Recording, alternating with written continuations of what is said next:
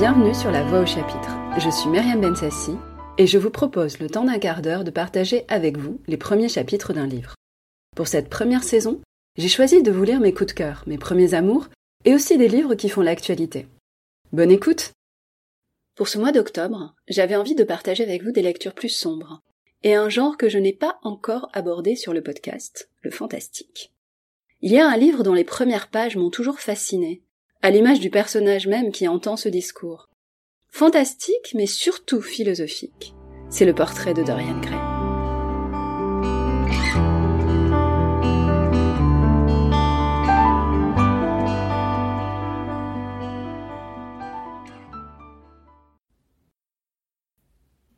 L'atelier était plein de l'odeur puissante des roses. Et quand une légère brise d'été souffla parmi les arbres du jardin, il vint par la porte ouverte la senteur lourde des lilas et le parfum plus subtil des églantiers. D'un coin du divan, fait de sacs perçants sur lequel il était étendu, fumant, selon sa coutume, d'innombrables cigarettes, Lord Henry Wotton pouvait tout juste apercevoir le rayonnement des douces fleurs couleur de miel d'un aubour dont les tremblantes branches semblait à peine pouvoir supporter le poids d'une aussi flamboyante splendeur. Et de temps à autre, les ombres fantastiques des oiseaux fuyants passaient sur les longs rideaux de tussor tendus devant la large fenêtre, produisant une sorte d'effet japonais, momentané, le faisant penser à ces peintres de Tokyo, à la figure de Jade pallide, qui, par le moyen d'un art nécessairement immobile, tente d'exprimer le sens de la vitesse et du mouvement. Le murmure monotone des abeilles, cherchant leur chemin dans les longues herbes non fauchées, ou voltigeant autour des poudreuses baies dorées d'un chèvrefeuille isolé, faisait plus oppressant encore ce grand calme. Le sourd grondement de Londres semblait comme la note bourdonnante d'un orgue éloigné. Au milieu de la chambre, sur un chevalet droit, s'érigeait le portrait grandeur naturelle d'un jeune homme d'une extraordinaire beauté. Et en face, était assis un peu plus loin le peintre lui-même, Basil Hallward, dont la disparition soudaine quelques années auparavant avait causé un grand émoi public et donné naissance à tant de conjectures. Comme le peintre regardait la gracieuse et charmante figure que son art avait si subtilement reproduite, un sourire de plaisir passa sur sa face et parut s'y attarder. Mais il tressaillit soudain, et fermant les yeux, mit les doigts sur ses paupières comme s'il eût voulu emprisonner dans son cerveau quelque étrange rêve dont il eût craint de se réveiller. Ceci est votre meilleure œuvre, Basil, la meilleure chose que vous ayez jamais faite, dit Lord Henry, languissamment. Il faut l'envoyer l'année prochaine à l'exposition Grosvenor. L'académie est trop grande et trop vulgaire. Chaque fois que j'y suis allé, il y avait là tant de monde qu'il m'a été impossible de voir les tableaux, ce qui était épouvantable, ou tant de tableaux que je n'ai pu y voir le monde, ce qui était encore plus horrible. Grosvenor est encore le seul endroit convenable. Je ne crois pas que j'enverrai ceci quelque part, répondit le peintre, en rejetant la tête de cette singulière façon qui faisait se moquer de lui ses amis d'Oxford. Non, je n'enverrai ceci nulle part. Lord Henry leva les yeux, le regardant avec étonnement à travers les minces spirales de fumée bleue qui s'entrelaçaient fantaisistement au bout de sa cigarette opiacée. Vous n'enverrez cela nulle part? Et pourquoi, mon cher ami? Quelle raison donnez-vous? Quel singulier bonhomme vous êtes, vous autres peintres? Vous remuez le monde pour acquérir de la réputation. Aussitôt que vous l'avez, vous semblez vouloir vous en débarrasser. C'est ridicule de votre part, car s'il n'y a qu'une chose au monde pire que la renommée, c'est de ne pas en avoir.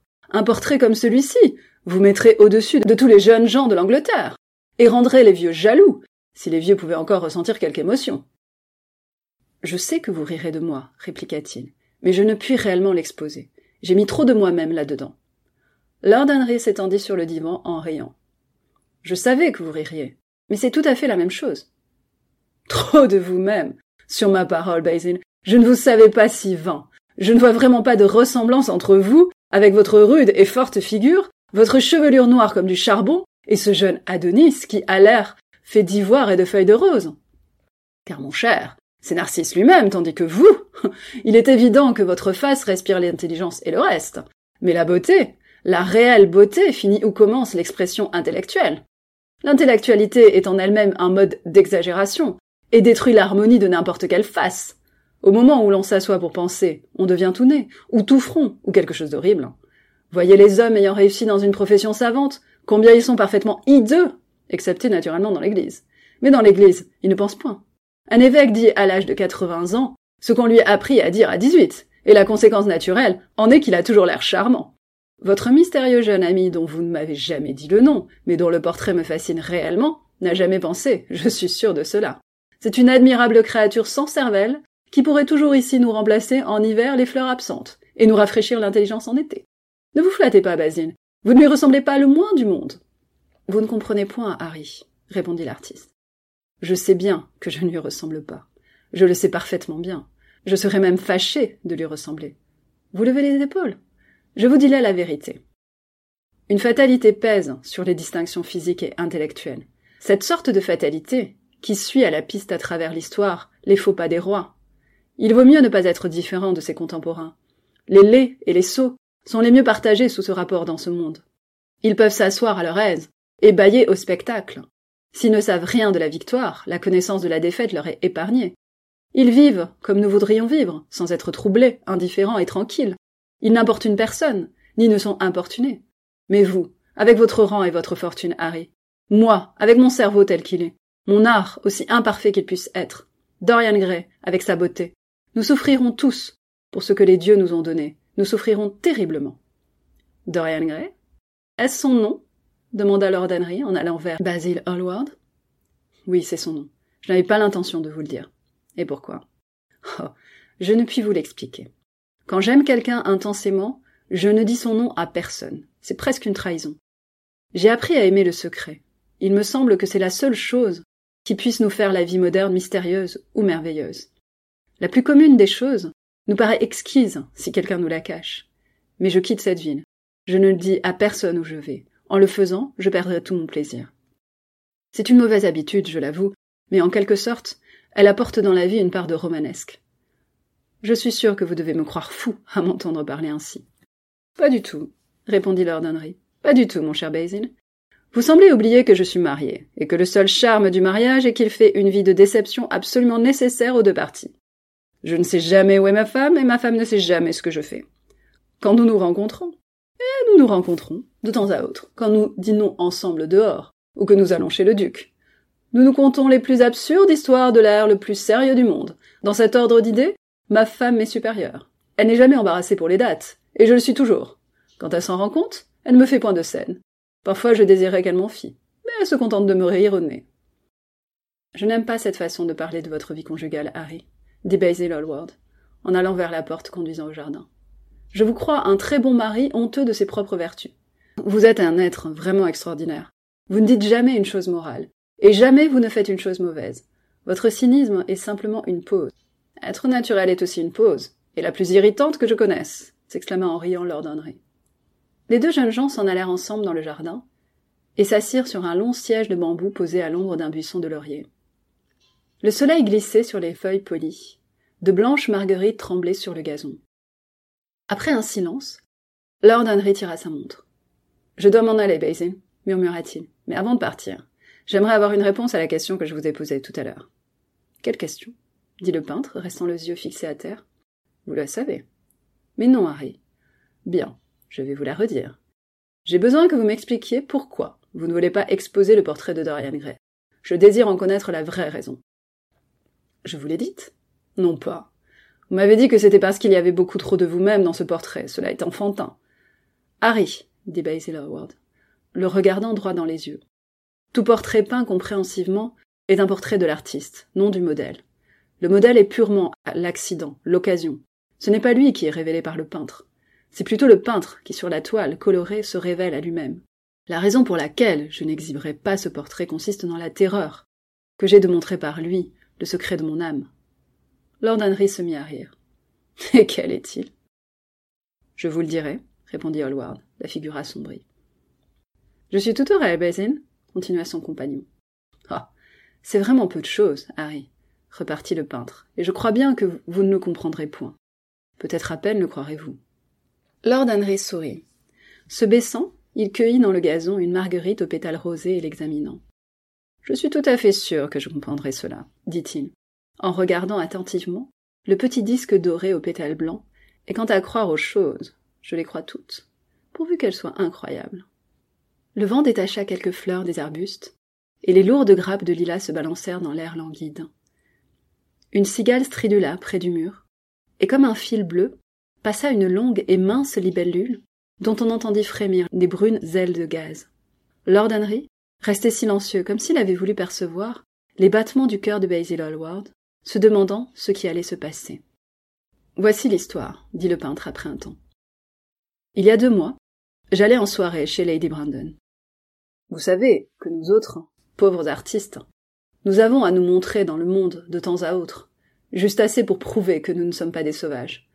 Avec un habit et une cravate blanche, tout le monde, même un agent de change, peut en arriver à avoir la réputation d'un être civilisé.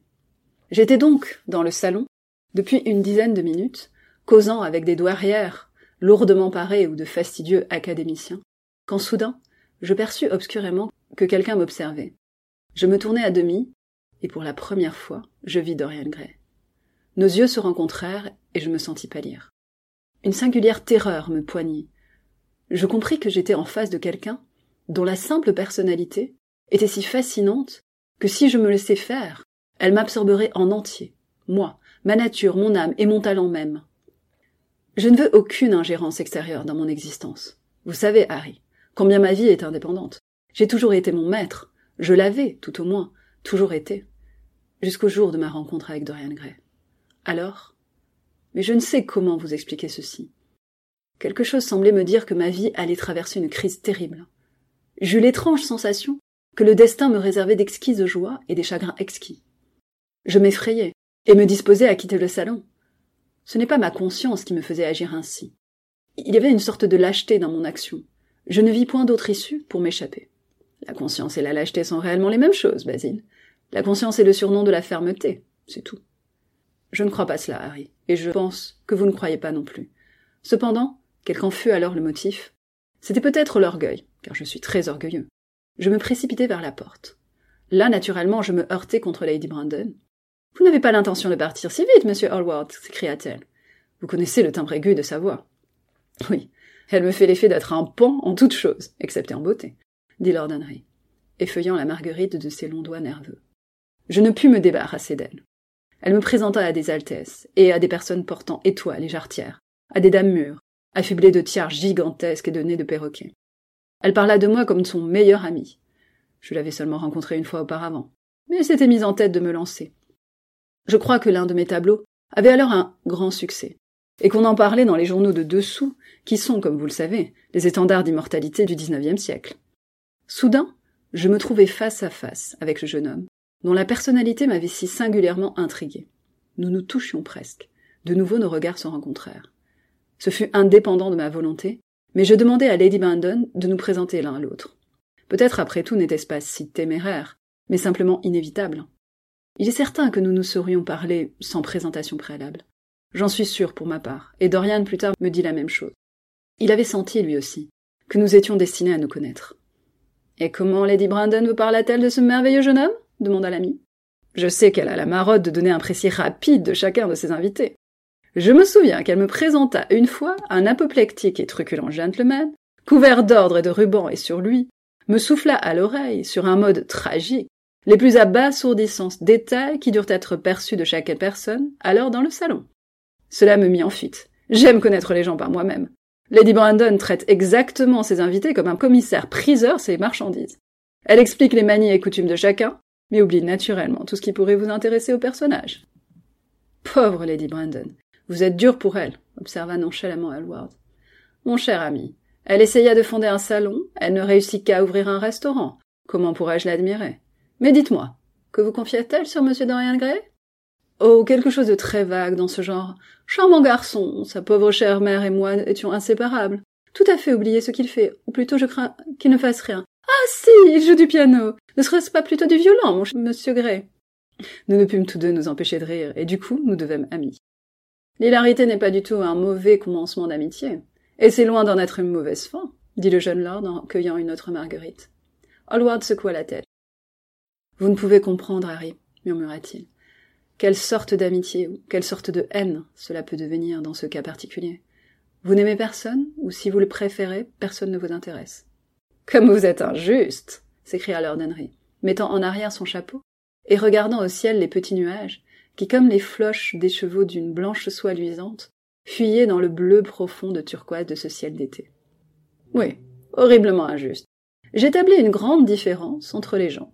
Je choisis mes amis pour leur bonne mine, mes simples camarades pour leur caractère, et mes ennemis pour leur intelligence. Un homme ne saurait trop attacher d'importance au choix de ses ennemis. Je n'en ai point un seul qui soit un sot. Ce sont tous hommes d'une certaine puissance intellectuelle, et par conséquent, ils m'apprécient. Est-ce très vain de ma part d'agir ainsi? Je crois que c'est plutôt vain. Je pense que ça l'est aussi, Harry. Mais, m'en référant à votre manière de sélection, je dois être pour vous un simple camarade. Mon bon est cher. Vous m'êtes mieux qu'un camarade. Et moins qu'un ami. Une sorte de frère, je suppose.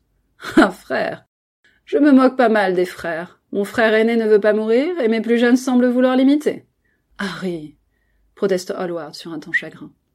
Mon bon, je ne suis pas tout à fait sérieux, mais je ne puis m'empêcher de tétêtre mes parents. Je suppose que cela vient de ce que chacun de nous ne peut supporter de voir d'autres personnes ayant les mêmes défauts que soi-même. Je sympathise tout à fait avec la démocratie anglaise dans sa rage contre ce qu'elle appelle les vices du grand monde. La masse sent que l'ivrognerie, la stupidité et l'immoralité sont sa propriété. Et si quelqu'un d'entre nous assume l'un de ces défauts, il paraît braconner sur ses chasses. Quand ce pauvre Southwark vint devant la cour du divorce, l'indignation de cette même masse fut absolument magnifique, et je suis parfaitement convaincu que le dixième du peuple ne vit pas comme il conviendrait. Je n'approuve pas une seule des paroles que vous venez de prononcer, et je sens, Harry, que vous ne les approuvez pas plus que moi. Lord Henry caressa sa longue barbe brune taillée en pointe, et tapotant avec sa canne d'ébène ornée de, de glands sabotines et de cuir fin. Comme vous êtes bien anglais, Basile, Voici la seconde fois que vous me faites cette observation. Si l'on fait part d'une idée à un véritable anglais, ce qui est toujours une chose téméraire, il ne cherche jamais à savoir si l'idée est bonne ou mauvaise. La seule chose à laquelle il attache quelque importance est de découvrir ce que l'on en pense soi-même. D'ailleurs, la valeur d'une idée n'a rien à voir avec la sincérité de l'homme qui l'exprime. À la vérité, il a de fortes chances pour que l'idée soit intéressante en proportion directe du caractère insincère du personnage. Car, dans ce cas, et ne sera coloré par aucun des besoins, des désirs ou des préjugés de ce dernier. Cependant, je ne vous propose pas d'aborder les questions politiques, sociologiques ou métaphysiques avec vous. J'aime mieux les personnes que leurs principes. Et j'aime encore mieux les personnes sans principe que n'importe quoi au monde. Parlons encore de Monsieur Dorian Gray. L'avez-vous vu souvent? Tous les jours.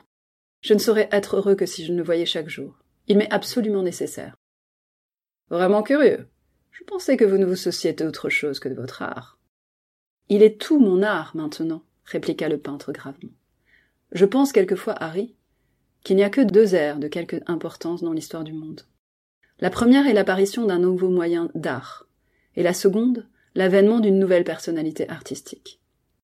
Ce que la découverte de la peinture fut pour les Vénitiens, la face d'Antinous pour l'art grec antique, Dorian Gray me le sera quelque jour. Ce n'est pas simplement parce que je le peins, que je le dessine ou que j'en prends des esquisses. J'ai fait tout cela d'abord. Il m'est beaucoup plus qu'un modèle. Cela ne veut point dire que je sois peu satisfait de ce que j'ai fait, d'après lui, ou que sa beauté soit telle que l'art ne la puisse rendre. Il n'est rien que l'art ne puisse rendre. Et je sais fort bien que l'œuvre que j'ai faite, depuis ma rencontre avec Dorian Gray, est une belle œuvre, la meilleure de ma vie. Mais d'une manière indécise et curieuse, je m'étonnerais que vous puissiez me comprendre. Sa personne m'a suggéré une manière d'art entièrement nouvelle, un mode d'expression entièrement nouveau. Je vois les choses différemment. Je les pense différemment. Je puis maintenant vivre une existence qui m'était cachée auparavant. Une forme rêvée en deux jours de pensée. Qui a dit cela? Je ne m'en souviens plus. Mais c'est exactement ce que Dorian Gray m'a été. La simple présence visible de cet adolescent, car il ne me semble guère qu'un adolescent, bien qu'il ait plus de vingt ans. La simple présence visible de cet adolescent, je m'étonnerais que vous puissiez vous rendre compte de ce que cela signifie. Inconsciemment, il définit pour moi les lignes d'une école nouvelle, d'une école qui unirait la passion de l'esprit romantique à la perfection de l'esprit grec. L'harmonie du corps et de l'âme, quel rêve. Nous, dans notre aveuglement, nous avons séparé ces deux choses, et avons inventé un réalisme qui est vulgaire, une idéalité qui est vide. Harry, si vous pouviez savoir ce que m'est Dorian Gray. Vous vous souvenez de ce paysage pour lequel Agnew m'offrait une somme si considérable dont je ne voulus me séparer? C'est une des meilleures choses que j'ai jamais faites. Et savez-vous pourquoi? Parce que tandis que je le peignais, Dorian Gray était assis à côté de moi. Quelque subtile influence passa de lui en moi-même. Et pour la première fois de ma vie, je surpris dans le paysage ce je ne sais quoi que j'avais toujours cherché et toujours manqué. Basil, cela est stupéfiant. Il faut que je voie ce Dorian Gray. Hallward se leva de son siège et marcha de long en large dans le jardin. Il revint un instant après. Harry, dit-il, Dorian Gray m'est simplement un motif d'art. Vous ne verriez rien en lui. Moi j'y vois tout. Il n'est jamais plus présent dans ma pensée que quand je ne vois rien de lui me le rappelant. Il est une suggestion, comme je vous l'ai dit, d'une nouvelle manière. Je le trouve dans les courbes de certaines lignes, dans l'adorable et le subtil de certaines nuances. C'est tout. Alors pourquoi vous ne voulez pas exposer son portrait? demanda de nouveau Lord Henry. Parce que sans le vouloir, j'ai mis dans cela quelque expression de toute cette étrange idolâtrie artistique dont je ne lui ai jamais parlé. Il n'en sait rien, il l'ignorera toujours, mais le monde peut la deviner, et je ne veux découvrir mon âme au bas regard quêteur. Mon cœur ne sera jamais mis sous un microscope. Il y a trop de moi-même dans cette chose. Harry, trop de moi-même.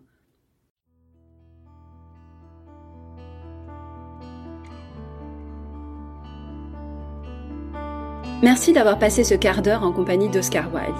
Je vous invite à poursuivre la lecture du portrait de Dorian Gray et aussi à découvrir son théâtre, qui est à l'opposé de son roman. C'est un bijou d'humour anglais et je vous recommande particulièrement l'importance d'être constant. À bientôt pour de nouvelles lectures. C'était La Voix au chapitre, un podcast produit et réalisé par Myriam Bensassi. Si vous aimez le podcast, ajoutez une étoile, un commentaire, un like sur les plateformes d'écoute ça m'aidera beaucoup pour le faire connaître. Merci